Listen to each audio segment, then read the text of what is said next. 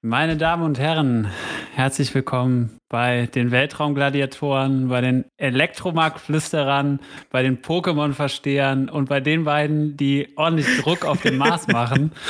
Ronny und Patrick, Space Waves. Wie geht's dir, Ronny? Patrick, die Pokémon-Trainer, die mussten natürlich jetzt drin sein, ne? ja, wollen wir, wollen wir direkt über das Thema Pokémon sprechen? Was hast du ah, dazu am, zu sagen am liebsten zu deiner Verteidigung? Nicht, aber, aber aber ich glaube, wir, wir, wir, müssen drüber wir müssen, reden. Wir müssen mal aufarbeiten. Ja, ähm, also Pokémon-Trainer, Pokémon-Trainer wird tatsächlich nicht mehr aus mir. Da habe ich ja ziemlich, äh, ziemlich was durcheinander gebracht. Ähm, also kurz zur Richtigstellung. Wir hatten es über das Gas Argon, über das Edelgas und ich meinte, es gibt ein Pokémon, das so heißt. Das war vollkommen falsch. Es gibt ein Pokémon, das heißt Akron und das ist tatsächlich auch nur der englische Begriff von dem deutschen Pokémon Stolos. Also Akron dann für Aggressive and Iron ist das zusammengesetzt. Und da ich gerade eben nicht in Deutschland bin, habe ich letztes Mal wirklich kurz vorher noch dieses Pokémon gegoogelt und gebe halt nur Argon Pokémon ein und dann kommt Akron Pokémon. Und dann dachte ich halt so, boah geil, es gibt wirklich das Pokémon. Und natürlich straight rausgeplaudert und es war äh, komplett falsch. Also unsere Fakten Sinne, zum Weltraum. unsere Fakten zum Weltraum bereiten wir besser vor als die Namen der Pokémon auf jeden Fall. Aber wie heißt der auf Deutsch, hast du gesagt? Stolos. Stolos, okay. Ja. Crazy. Also ich muss sagen, was, was die deutschen Pokémon-Namen angeht, bin ich total schlecht, weil ich halt eben zu der Pokémon-Zeit in, äh, in England gelebt habe. Das heißt. Du bist aufgewachsen äh, in England, ne? Genau, also ich habe hab fünf Jahre als Kind in England äh, gelebt, also aufgewachsen nicht, aber zumindest eine Zeit meiner Kindheit okay. da verbracht. Und das war eben ähm, ja so 95 bis 2000 und das war halt gerade so auch so die Pokémon-Zeit oder Richtung, ich glaube, das war ja Richtung Ende der 90er oder so, war ja, ging das ja los, ja, ja, wenn ich es ja. richtig im Kopf habe. Und ähm, deswegen habe ich halt die meisten deutschen Begriffe nicht so im Kopf. Und das war eigentlich immer ganz geil, weil wenn dann Kumpels aus Deutschland zu Besuch waren, dann ähm, hatte ich halt deutsche Karten am Start und konnte die immer geil tauschen, weil alle da fanden es natürlich total und jeder abgefahren. so, boah, was ist das denn? Und ja, genau. Ja, cool. Jeder fand es total geil, irgendwie Karten aus Deutschland äh, zu haben oder aus einem, aus einem anderen Land. Dann konnte ich immer geil trainen auf dem, auf dem äh, Schulhof. Das war gut. Aber Nachteil ist, ich kenne jetzt die ganzen deutschen äh, Pokémon-Namen nicht so richtig gut. Aber ich muss auch sagen, also mir ist auch sehr, sehr, sehr viel entfallen. Und ich meine, wir haben das früher schon intensiv gezockt und mhm. man war da voll im Thema drin. Aber also wie man sieht, ähm, Akron, Argon, wie auch immer, Nee, hatte Habt ich nicht wirklich mehr auf auch gezockt, Pokémon? Ich glaube, wir haben nur gesammelt. Klar, wir, haben nur, wir haben nur gezockt, ey. Ja? Wir haben immer hier so dieses Klatschen und so, immer. Also ganz wild auch. Wirklich. Ja, haben wir gar nicht, glaube ich. Also, wenn ich es richtig im Kopf habe, war das eher so ein Tausch und so ein Sammelding, als wirklich zu zocken. Also. Nee, wir wollten immer ballern. Also war wichtig. ja. Hast du diesen, äh, diesen Pikachu-Film gesehen? Oder wie der hieß? Nee. Pikachu Detective. Oh, doch. So hieß der. Oh. Pikachu oh, Detective. Jetzt, wenn, wenn, oh, wenn das ist eine Freundin zuhört, äh, wir haben den vor, vor zwei Jahren zufällig mal angeschaut. Ähm, in einem nicht ganz nüchternen Zustand, muss man dazu sagen. Ja. Und es war aber, selbst in einem nicht nüchternen Zustand, war der nicht anzuschauen, dieser Film. Oder es lag eben daran. Also ich weiß noch, wir haben den 20 äh, Minuten angeschaut und dann habe ich gesagt, ey, wir müssen das ausmachen. Also es funktioniert einfach nicht. Ich fand den so ja, schlecht. Super, super war der nicht. Also ich glaube, ich habe den damals im Flieger gesehen. Ich weiß gar nicht mehr, wohin ich geflogen bin, aber ich habe ihn auf jeden Fall im Flieger gesehen. Und ich finde, da geht's immer. Da kann man irgendwie auch schlechtere Filme ertragen, weil man hat halt eh nichts Besseres zu tun, so ja, richtig, ja, ne? genau. ne? außer zu pennen. Äh, und wenn man halt irgendwie schon ein paar Stunden gelesen hat, dann reicht's auch. So. Ähm, ich glaube, ich habe den im Flieger gesehen und da ging es. Das war dann halt so ein bisschen Nostalgia und irgendwie, ah, die ganzen alten Pokémon mhm. und so, aber es war schon, also so richtig stark war es nicht, muss ich sagen. Da nee, aber schon trotzdem eine schöne Erinnerung irgendwie, dieses ganze Pokémon-Thema. mit Gerard Butler. Ja, ja, auf jeden Fall. Auf jeden Fall. Ja, und ich habe ja auch ja. den grandiosen, äh, ich muss mich auch einfach mal selber loben, den grandiosen Wortwitz gebracht zum Anfang der Folge, dass wir ordentlich Druck auf dem Mars machen. Das war natürlich eine Referenz äh, an, an den Olli Kahn des Weltraums oder auch Ronny genannt. Ich habe das Video leider nicht gefunden. Es gibt so ein paar, wo der irgendwie über Druck spricht. Hast du nochmal nachgeschaut? Patrick, du, Patrick du, du, kannst dich doch jetzt nicht so bloßstellen hier. Doch, also dieses Video gibt's, aber, aber ich glaube, ich glaube, das war eine Parodie von Olli Pocher der von Oli Kahn, eben parodiert ah, hat. Ja, genau, okay. richtig. Okay. Also, ja, also es gibt dieses also, Video auf jeden Fall. Ja. Also ich habe ich hab ein paar gefunden, auch wo er irgendwie über Druck redet und so, aber äh, ich war mir jetzt nicht sicher, ob das genau die sind, die du meintest. Nee, ich, ich glaube tatsächlich, das war diese Parodie von, von Pocher. Dankeschön. Okay. Ja, war on point. On point, die, die äh, Imitation. Wie geht's dir denn sonst so, Patrick? Gut. Ich kann, äh, ich kann eigentlich nicht klagen. Also äh, alles gut soweit. Äh, die Sonne scheint, was sehr schön. Ich war jetzt zum ersten Mal wieder auf dem Wasser am Wochenende, äh, also beim, beim Wakeboarden. Äh, die Seen dürfen ja Ach, hier haben die Anlagen wieder offen? Ja, also ist, glaube ich, so eine Grauzone, aber äh, es gilt offiziell als Individualsport, deswegen äh, dürfen die auch offen haben und man muss dann halt beim Anstehen ähm, super viel Abstand halten. Also die haben das extra so ausgemessen, irgendwie fünf mhm. Meter Abstand beim, beim Anstehen und so. Aber klar, auf dem Wasser, auf dem Wakeboard ist man halt alleine mit massig Abstand, insofern äh, ist das wohl erlaubt. Und das war sehr ist cool. Ist auch ohnehin also sicherer sagen, für, die, für die anderen Leute, wenn die ja, mit dir genau. fahren. Also so genau. dich da reinschlägt. okay. Also äh, ich muss auch sagen, ich habe die, hab die Sonne etwas unterschätzt. Also ich bin ja, wir haben ja schon festgestellt, dass ich nicht, äh, nicht so ganz der, der, der dunkle Hauttyp bin wie du. Ähm, mhm. Und ich eher äh, schnell rot werde und dann auch schnell wieder weiß. Ähm, und das war, es war halt relativ kühl, aber sonnig. Und wenn man dann halt auf dem Wasser ist und es reflektiert die ganze mhm. Zeit und so, das war schon, war schon tough. Also ich hatte schon einen ordentlichen Sonnenbrand plus äh, irgendwie Linie auf dem Kopf vom Helm. Das heißt, ich hatte halt Sonnenbrand bis zur Hälfte vom, von der Stirn. So. Das, ist, das sah wieder grandios aus. Aber jetzt ist es schon, ja, man sieht es immer noch so ein bisschen auf der Kamera, ne? Ja, aber ich kann es nicht erkennen. Ja. Ja, aber sonst gut. Sonst gut soweit. Schön, Mensch. Ich freue mich drauf, über äh, den Weltraum zu sprechen. Genau, Terraforming wollten wir heute mal besprechen, ne? Genau. Ähm, wir hatten ja letztes Mal darüber geredet, wie die Atmosphären so aufgebaut sind, also sowohl auf der Erde wie auch auf dem Mars. Und haben dann eben festgestellt, dass die Gegebenheiten auf dem Mars so nicht optimal sind, beziehungsweise salopp gesprochen sogar sehr schlecht sind für die Menschheit, um dort ähm, ja, Leben etablieren zu können. Und das Ding ist natürlich, wir müssen da jetzt irgendwas dran ändern, wenn wir wirklich multiplanetar werden möchten und den Mars besetzen möchten. Und wir müssen diese Atmosphäre verdichten, sage ich einfach mal.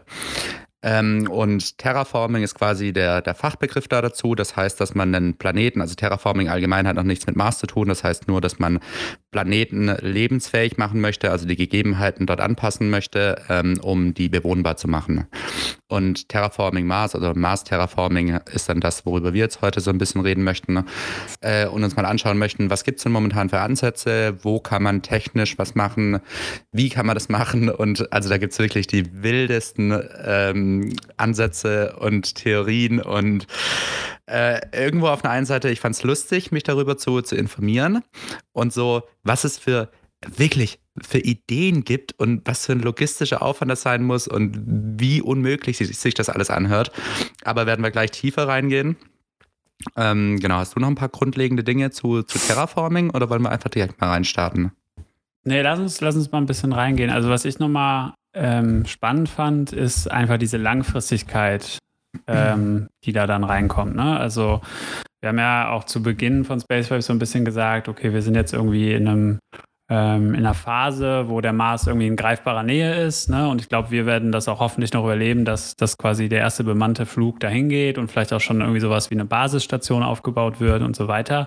Aber wirklich dieser Gedanke, den, den Mars ohne äh, ohne Anzüge, ohne Sauerstoffmasken, ohne äh, spezielle Behausung oder Beherbergung bewohnbar zu machen, das ist halt ein Projekt von, keine Ahnung, Hunderttausende, äh, Hunderttausenden von ja. Jahren, ähm, bis wir da wirklich an dem Punkt sind, dass man da wie auf der Erde ohne jegliche äh, weitere Accessoires, sage ich mal, als modischer Mensch leben kann. Ähm, und das also fand ich nochmal so ein bisschen krass. ein Downer, oder? Ja, es ist zumindest ein kleiner, ein kleiner Dämpfer, muss, muss ich auch sagen. Ich meine, ist auch cool, die Vorstellung, dass man dann halt auf dem Mars lebt und es ist halt wirklich noch der Mars, so, auch wie wir ihn uns vorstellen. Ne? Es ist halt alles mhm. so ein bisschen trockener, es ist irgendwie wirklich ein anderer Planet, es hat irgendwie was Außerirdisches sozusagen. Das hat ja auch was, ne? Und man ist dann irgendwie in diesen Spacesuits, man hat da irgendwie diese Basisstationen und so weiter und so fort. Ähm, Finde ich auch ganz cool. Äh, aber klar, es ist irgendwie ein kleiner Dämpfer, dass dann wirklich diese, ähm, diese echte multiplanetare Station, ähm, dass das halt noch weit, weit entfernt ist. Ne? Total. Also als wir mit, mit Space Base angefangen haben, beziehungsweise mal drüber gesprochen haben und so, war für mich so meine Denke war, okay, Mars ist wirklich greifbar momentan und dann wird es halt wegen mir, weiß ich nicht, zehn, zehn Jahre dauern oder so, bis man da wirklich multiplanetar werden kann und wir wirklich von Planet zu Planet quasi fast wandern können. ähm, aber jetzt nach wirklich mal tiefgründiger Recherche zu dem ganzen Thema ist das natürlich schon, also dieser, dieser Planet ist eigentlich nicht bewohnbar und man muss da jetzt richtig krasse Dinge machen, um den bewohnbar zu machen und eben diese, diese Zeitschiene, also bis das wirklich, also wenn überhaupt möglich ist, da so wie auf der Erde wohnen zu können, ist natürlich nachher auch eine, eine ethische Frage irgendwo. Will man das überhaupt machen? Ist das sinnvoll? Mhm. Ähm, weil so zum Beispiel ein, ein Kritikpunkt an diesem ganzen Terraforming-Ding ist natürlich auch, falls es Leben auf einem anderen Planeten geben sollte, das noch nicht erforscht ist, mit diesen ganzen Terraforming-Methoden, über die wir jetzt gleich sprechen werden, zerstört man natürlich das aktuelle Leben dort. Also, und das ist mhm. natürlich diese, dieser Punkt. Wir haben unser Planet Planetensystem eigentlich noch fast gar nicht erforscht und wissen halt auch nicht, was könnten wir quasi zerstören, wenn wir als Menschheit da jetzt wirklich reinpreschen möchten und dieses Terraforming betreiben eben. Mhm. Das fand ich auch ein, ein spannender Gedankengang. Ja. Ähm, ja. So, okay, selbst wenn wir es technisch lösen können und hinbekommen und so weiter, sind diese Planeten einfach noch nicht so erforscht, dass wir gar nicht wissen, hey, vielleicht zerstören wir ja sogar Leben, wenn wir das jetzt so anpassen, dass wir als Menschen dort ähm, überleben könnten. Ja, wir nehmen uns quasi das Recht raus, äh, andere Planeten auf uns anzupassen, sozusagen, ne? oder auf unsere Bedürfnisse anzupassen. Ähm, genau. Ja, ja, aber ja. ich meine, es wäre ja auf jeden Fall so, dass, also wir würden es ja jetzt nicht einfach von hier aus anpassen, sondern es wäre auf jeden Fall so, dass wahrscheinlich erstmal eine bemannte Mission hingehen würde und dass auch nochmal viel, viel mehr an Daten gesammelt werden äh, würde zum, zum Mars, dass man dann auch einigermaßen sicher feststellen kann, dass es da dann zum Beispiel kein anderes Leben gibt. Ne? Ähm, aber in dem Zusammenhang ja, ja, ja. haben wir ja letztes Mal auch angerissen und dann können wir auch über Terraforming sprechen. An dem Zusammenhang auch nochmal generell dieses, dieses Thema, was für ein abgefahrenes Glück wir haben, dass wir halt gerade in dieser Zeit leben, dass bei uns auf der Erde die Atmosphäre so ist, wie sie ist und eben Leben begünstigt und wir uns so als Menschheit entwickeln konnten. Also es ist, ich muss ehrlich sagen, das war mir in dem Ausmaß das hat man gar nicht so, so bewusst im Kopf, ne? weil irgendwie der, der, der Alltag und das eigene Leben und das wirkt schon lang, ne? dann nochmal irgendwie ja. die Menschheit.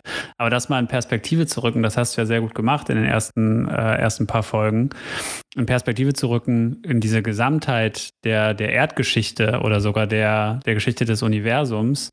Ähm, und wir sind gerade dabei, effektiv irgendwie unsere Atmosphäre zu zerstören. Und es kann halt sein, dass in ein paar tausend Jahren wir das hoffentlich nicht gemacht haben, aber es kann halt sein, dass das dann passiert ist und dann ja, gibt es ja, halt ja. die Menschheit nicht mehr und dann ist die Erde irgendwann ein Planet wie jetzt der Mars, ne, wo es keine Atmosphäre mehr gibt und der einfach nur irgendwie ausgetrocknet ist und dann kommen vielleicht irgendwann irgendwelche anderen Lebewesen daher und schauen sich den Planeten an und machen einen Podcast darüber, ja.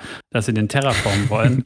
so, das ist halt, das ist halt schon eine krasse Vorstellung und das hat bei mir tatsächlich auch nochmal ein bisschen diese ja, diese Perspektive verrückt, wie, was für ein Glück wir einfach haben, ne? Äh, jetzt zu dieser Zeit auf dieser Erde zu leben und diese Bedingungen hier zu haben.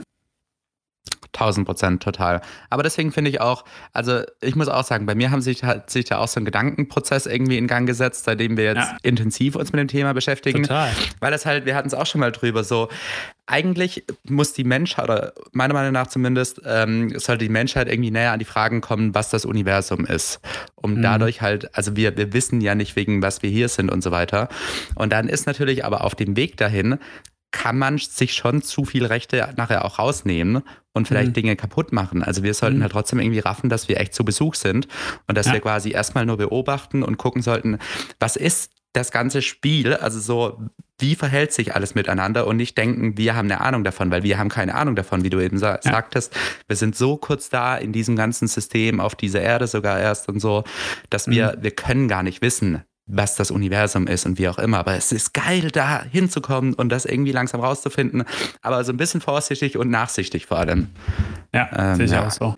Also da auch vielleicht nochmal eine kurze Netflix-Empfehlung von David Attenborough. Ich weiß nicht, kennst du bestimmt auch. Der macht Mega. diese Boah. Äh, ja diese ganzen äh, Tier- und Naturdokus und der hat ja dann, ja. der ist mittlerweile 93, ähm, auch wenn, wenn er nicht so wirkt, finde ich. Und der hat ja, ich glaube, letztes Jahr dann diese Doku gemacht, Alive on this Planet, wo es auch darum geht, dass sein Leben halt dem Planeten und der Natur gewidmet war. Äh, okay, er ist jetzt auch immer irgendwie mit dem Flugzeug hin und her gejettet und das kann man auch alles dann irgendwie schlecht drehen, aber dennoch ähm, geht es halt darum, dass er sein Leben irgendwie der Natur gewidmet hat und wir die effektiv zerstören. Ne? Und er erkundet halt so ein bisschen, wie wichtig eigentlich auch Ökosystem Tiere, Pflanzen und so für das alles sind und auch für die Stabilität dieses Ökosystems und wie drastisch dann auch die nächsten Jahre und Jahrzehnte aussehen können, wenn man da irgendwie nicht gegensteuert. Also äh, ist jetzt, glaube ich, nicht das Thema für heute, aber wird uns mit Sicherheit immer wieder begleiten, weil es bei ja. mir auch einfach nochmal die Perspektive ein bisschen erweitert hat, glaube ich, jetzt allein schon durch die ersten paar Folgen. Total, ja. Aber deswegen, ja, finde ich es einfach schön, sich darüber uns zu unterhalten und so ein bisschen den Gedankenprozess zu öffnen und mal über den Tellerrand und über die Erde hinausschauen, äh, weil man dann natürlich auch, ja, Dinge feststellt, die auf der Erde passieren. Auf jeden Fall. So. Gut. Terraforming. Terraforming. Was müssen wir denn überhaupt? Also, Terraforming heißt, wir wollen den Planeten ähm, quasi umformen, dass er lebensfähig wird. Wenn wir jetzt über den mhm. Mars reden, was muss denn überhaupt gegeben sein, dass man, dass er, das Leben dort etabliert werden kann? Und zwar ist das zum einen, äh, die Oberflächentemperatur auf dem Mars müsste definitiv erhöht werden. Mhm. Die Atmosphäre muss verdichtet werden, da hatten wir es intensiv in der letzten Folge drüber. Ähm, und Druck, Junge! Druck! und ähm, flüssiges Wasser müsste verfügbar gemacht werden. Und dieses Thema flüssige Wasser, dass das äh, verfügbar sein muss, das dürfte jedem klar sein, ist aber, wenn wir die Atmosphäre verdichten, dann haben wir automatisch dieses Wasserproblem gelöst, weil dann kann sich Wasser dort ansammeln, äh, was momentan eben nicht der Fall ist. Genau, das sind so die wichtigsten Punkte, die auf dem, auf dem Mars passieren müssen, dass wir als Menschen dort überleben können. Genau. Ähm, wie hast du dich dem Thema genähert? Also ich hatte so ein paar Quellen gefunden, die haben das ganz gut in so eine zeitliche Schiene gebracht. Ne? Also was, was wären vielleicht so Schritte, die man machen müsste, die man aufeinander aufsetzen müsste und wie kann man dann irgendwann dahin kommen, dass man halt sowas wie eine Atmosphäre hat und dass man dann vielleicht im ersten Schritt, so habe ich es zumindest verstanden, im ersten Schritt ohne Raumanzug vielleicht raus kann. Ne? Das ist vor allem mhm. dieses, dieses Druckthema, was gelöst ist. Also wir haben erstmal den Druck der Atmosphäre ähm, äh, verändert, also erhöht, glaube ich. Ähm, und danach würde es dann, glaube ich, darum gehen, die Zusammensetzung zu verändern, dass wir dann halt auch ähm, irgendwie entsprechende Luft zum Atmen haben. Ähm, und dann würden sich viele von den anderen Problemen wie Temperatur und schon äh, und so weiter schon direkt mitlösen, ne? weil wir quasi durch die Atmosphäre auch diesen Treibhauseffekt erzeugen ähm, und, und die Erde dann äh, oder den Mars dann mit aufwärmen. So habe ich so ein bisschen ähm, verstanden. Ähm, und dazu, und das, das ist ja auch immer noch ein weiteres Thema, das eine ist ja diese Atmosphäre aufbauen, das andere ist, sie dann auch zu erhalten, ne? weil wir haben ja letztes Mal auch über diese mhm. Sonnenwinde mhm. gesprochen und über das Abtragen der Atmosphäre. Da müssen wir natürlich auch ein bisschen darauf achten, dass, oder ein bisschen drüber reden, wie das dann auch sichergestellt werden kann, dass die Atmosphäre sich nicht immer weiter abträgt in Zukunft. Ja, ja, genau. Ähm, also meine Vorbereitung bestand darin, dass ich mir jegliche Szenarien durchgelesen habe und mir die lustigsten und die, also nicht die lustigsten, aber tatsächlich so, nee, also eigentlich, eigentlich finde ich die aber wirklich alle so ein bisschen, ich muss die alle so ein bisschen belächeln, also was, was man davor hat. Also sowas wie, ich weiß nicht, Weltraumspiegel, haben wir das letztes Mal schon ein bisschen drüber gehabt. Ich auch gelesen, ähm, ja. Genauso mit diesen, ja. dass man Asteroiden umlenken möchte, äh, dass man ja. Ruß quasi auf der Oberfläche vom, vom Mars verteilt, können wir gleich mal noch intensiver in die jeweiligen äh, Themen reingehen. Ähm, also das ist halt, das sind, das sind Ansätze. Wir können vielleicht mal kurz beispielhaft in, in einen reingehen. Ähm, Thema Weltraumspiegel. Es ist so ein Gespräch, dass man das am Mars machen können. Und ähm, ist halt eine, eine sehr, sehr kostspielige Methode. Aber der Gedanke ist, ähm, dass man im Weltall gigantische Spiegel positioniert, also sogenannte Soletas nennt man das dann, ähm, die dann im Mars-Orbit quasi rumfliegen. Und die Spiegel hätten so einen Durchmesser von circa 100 bis 200 Kilometer, also ein einziger Spiegel mit 100 bis 200 Kilometer. Ähm, und mit deren Hilfe sollen diese äh, polymerverstärkte, also mit polymerverstärkter Alufolie auf der Oberfläche der Spiegel, ähm, soll das Sonnenlicht reflektiert werden.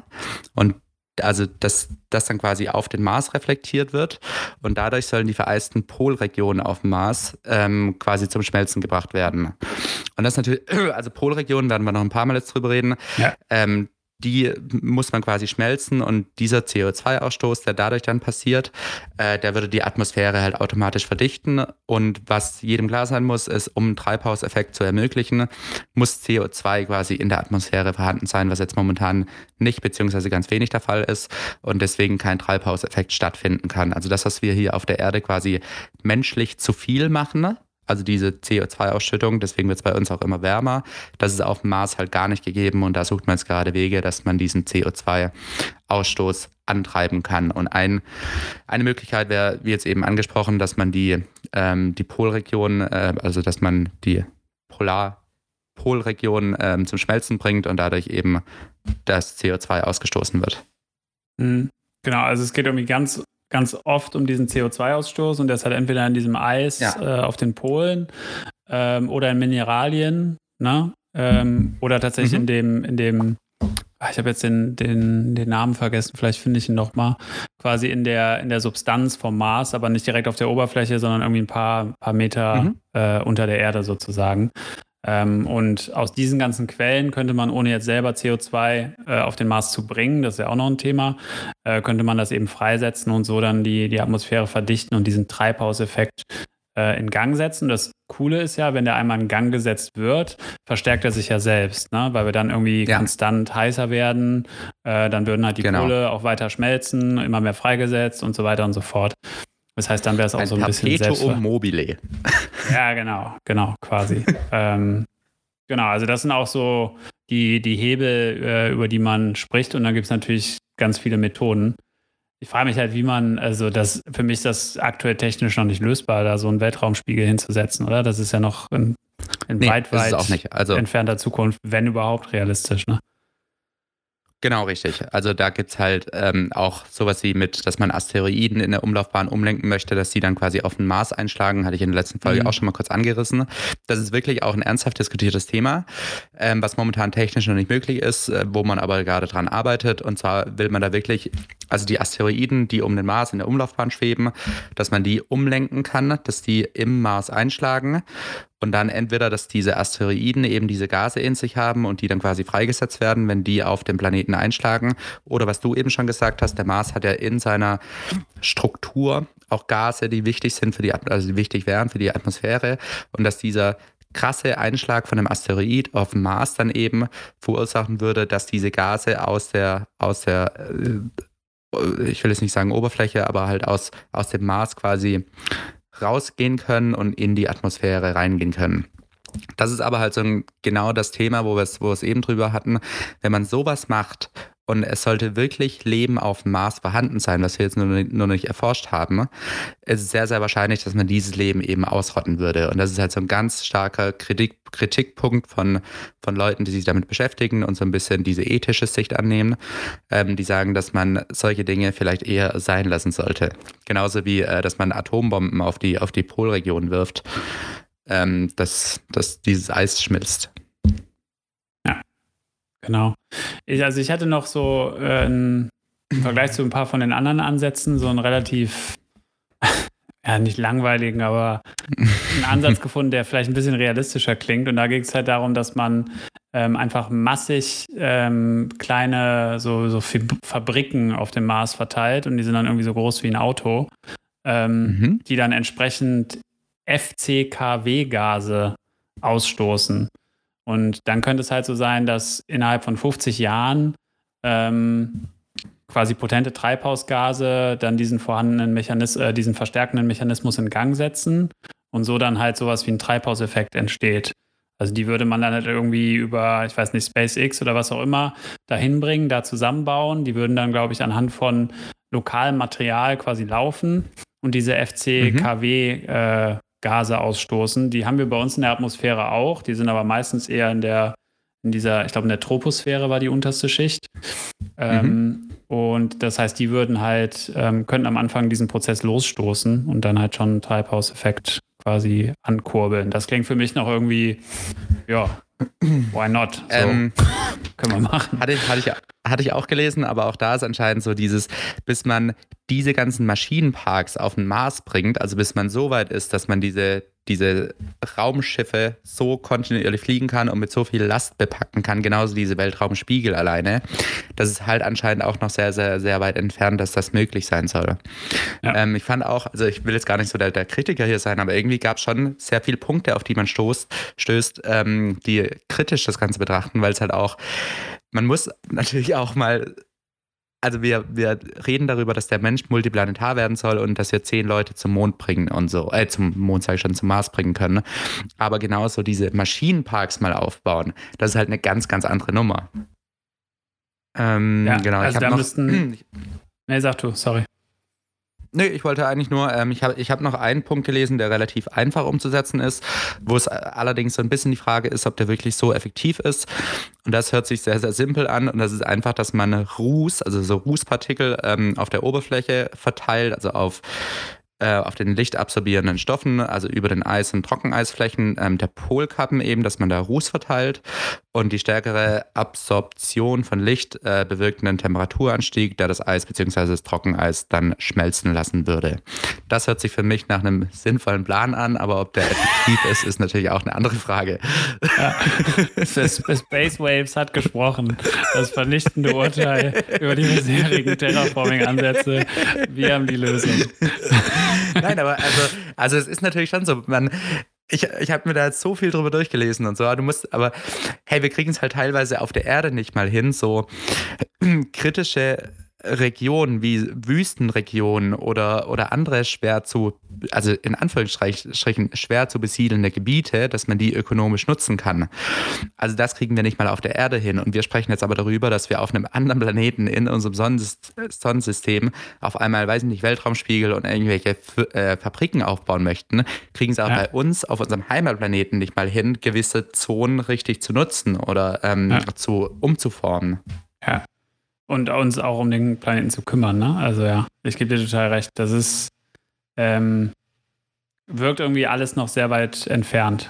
Ähm, was nicht heißt, dass es nicht klappt, Ja. auch wenn es, glaube ich, so habe ich es zumindest verstanden, noch sehr viele Unbekannte gibt. Ne? Also das sind jetzt halt alles irgendwelche Simulationsmodelle und ein paar von denen sind schon relativ genau, aber man weiß halt immer noch Mhm. nicht alles über den Mars. Ne? Also klar, da fährt jetzt schon wieder äh, der nächste Rover rum und jetzt glaube ich auch das erste Mal ein Helikopter, also so eine Mini-Drohne gestartet, ähm, die dann quasi auch eingesetzt werden kann äh, für Messungen.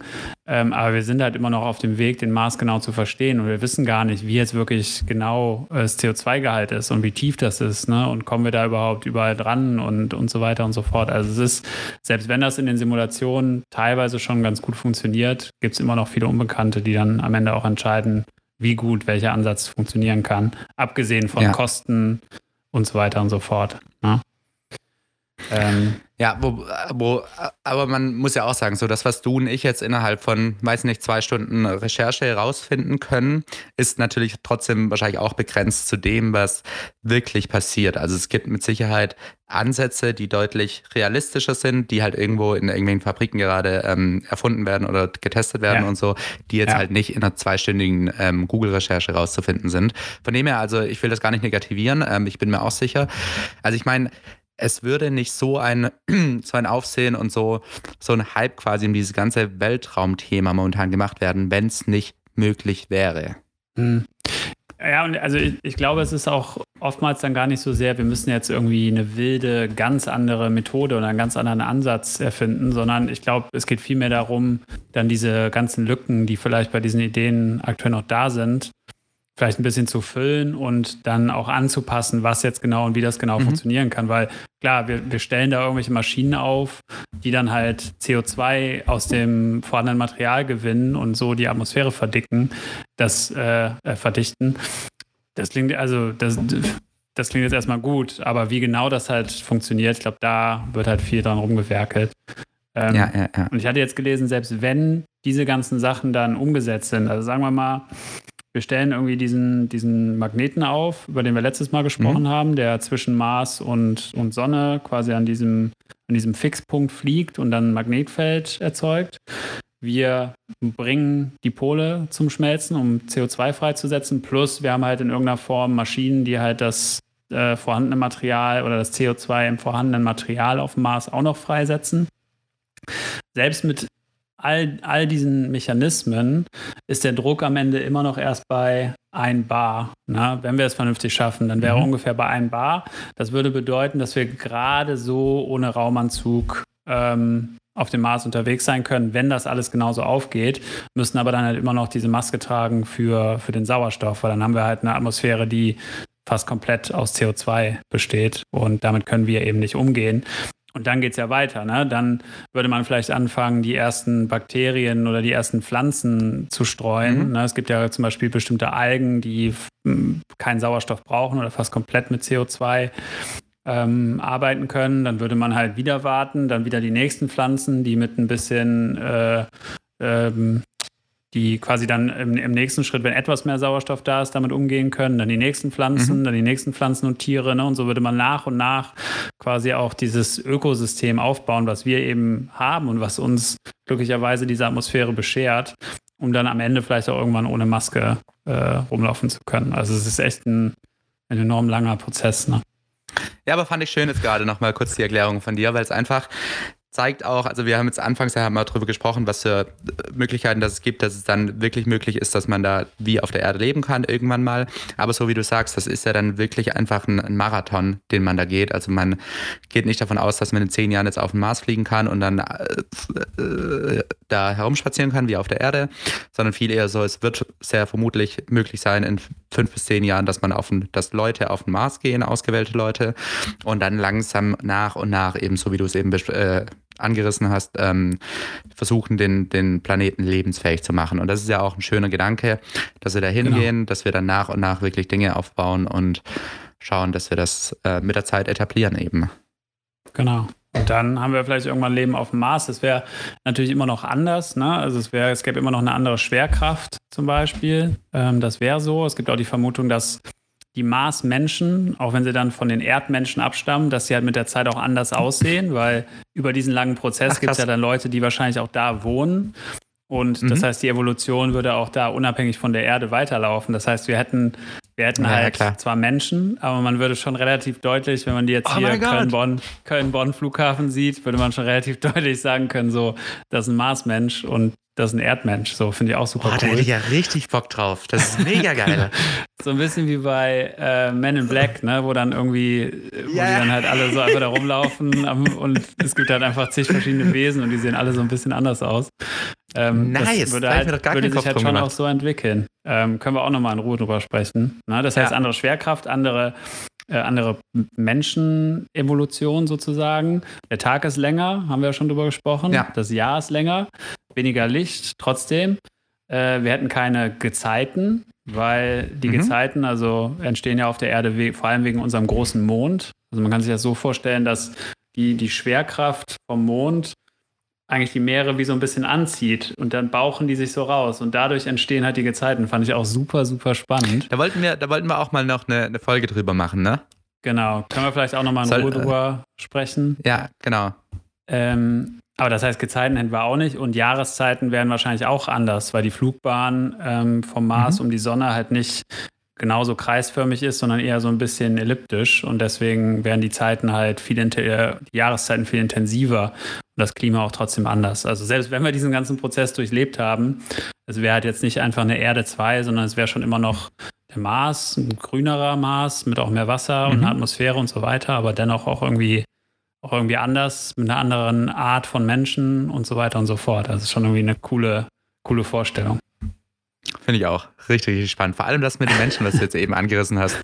Ha, ja, mega Bock drauf. Mal, also habe ich Doch. ein paar coole Videos zu gesehen. Das sieht ganz schön spacig ja? aus, wortwörtlich, wie die, wie die, wie die aussehen. Ähm, weil halt eben diese ganzen Faktoren dann natürlich auch eine Auswirkung haben auf die Evolution und wie sich der Körper dann anpasst. Ne? Gibt ja jetzt schon so wilde Theorien, dass wir irgendwie in 100 Jahren so komische, krumme Finger haben, weil wir so viel am Handy hängen und so. Mhm. ähm, dass das halt auch in der, in der Evolution berücksichtigt wird. Ja, das ist, halt, ähm, das ist halt immer das so, man, man kriegt es ja gar nicht mit, während man lebt. Nee, also genau. Also so, was in 100 Jahren passiert, ist ja trotzdem oftmals auch viel. Aber ja. klar, wir leben es halt. Das ist ja genauso, wenn du, weiß nicht, jemanden aufwachsen siehst dann, und den jeden Tag siehst, dann raffst du ja nicht, dass er wirklich so viel größer wird. Ähm, aber so Leute, genau. die halt dann irgendwie, weiß nicht, den alle paar Monate mal sehen, die sagen, oh, bist du groß geworden? Also ja. so muss es sein, genau. wenn ja.